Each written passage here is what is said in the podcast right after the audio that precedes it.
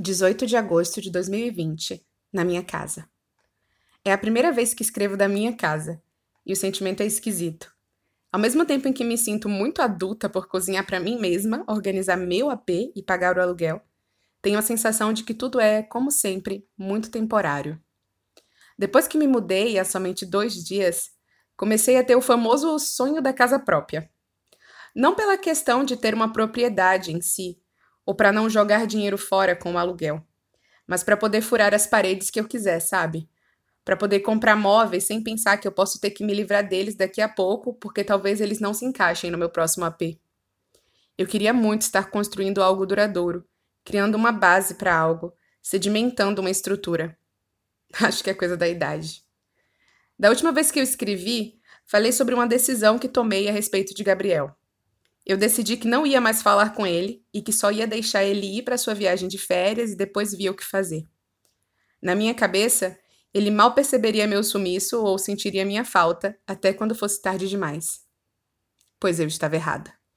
No sábado de manhã, ele mandou uma mensagem se desculpando por não ter respondido antes e explicando.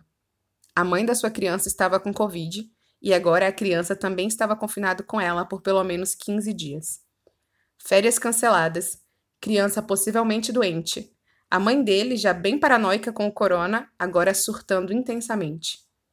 E eu fazendo texto triste no meu diário. Acho que tudo isso me ensinou uma lição. A lição de que nem tudo é sobre a gente, sabe?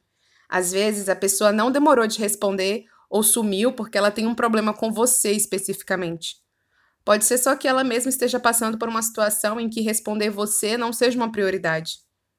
E aí acho que é importante entender que não ser prioridade em certos momentos não significa que você não tem relevância nenhuma na vida da pessoa. Nem tudo é sobre você.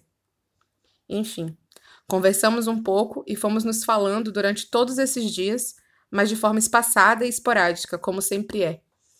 Ele se ofereceu para ajudar na minha mudança, mas eu disse que não precisava porque a fofa da Alice ia gastar um dia de férias dela me ajudando.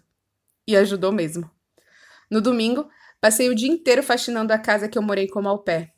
O que me fez decidir que eu vou com certeza ser mais constante na limpeza dessa casa aqui, porque tudo estava absolutamente imundo. Preciso aprender a fazer uma mini faxina semanal, porque confesso que não fiquei orgulhosa do ponto ao qual deixei que as coisas chegassem. Depois eu trouxe metade das minhas coisas de Uber e Yang me ajudou a colocar as malas para dentro de casa. Voltei correndo na Host Family encontrei a Alice e ela saiu comigo para finalizar certos rolês, além de pegar o busão final com mala e cuia para me ajudar a trazer tudo.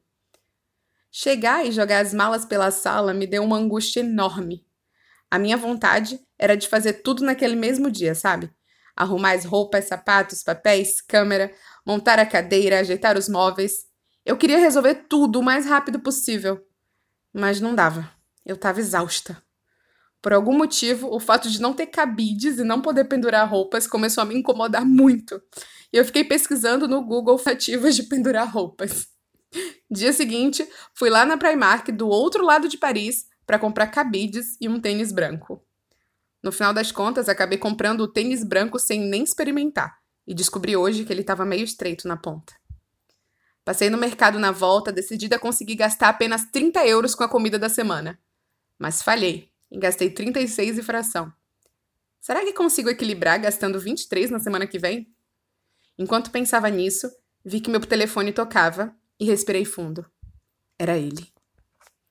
Eu sou Carla do Instagram Carla na Gringa e esse é o meu podcast sobre o meu diário. É aqui que eu leio para vocês o meu diário.